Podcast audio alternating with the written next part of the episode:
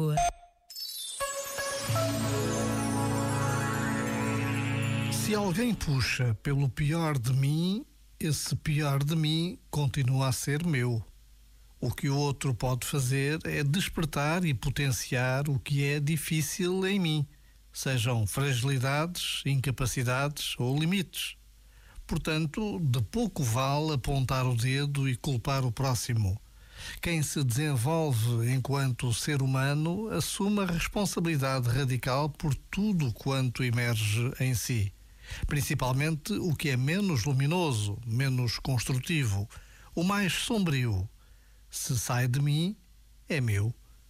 Já agora, vale a pena pensar nisto.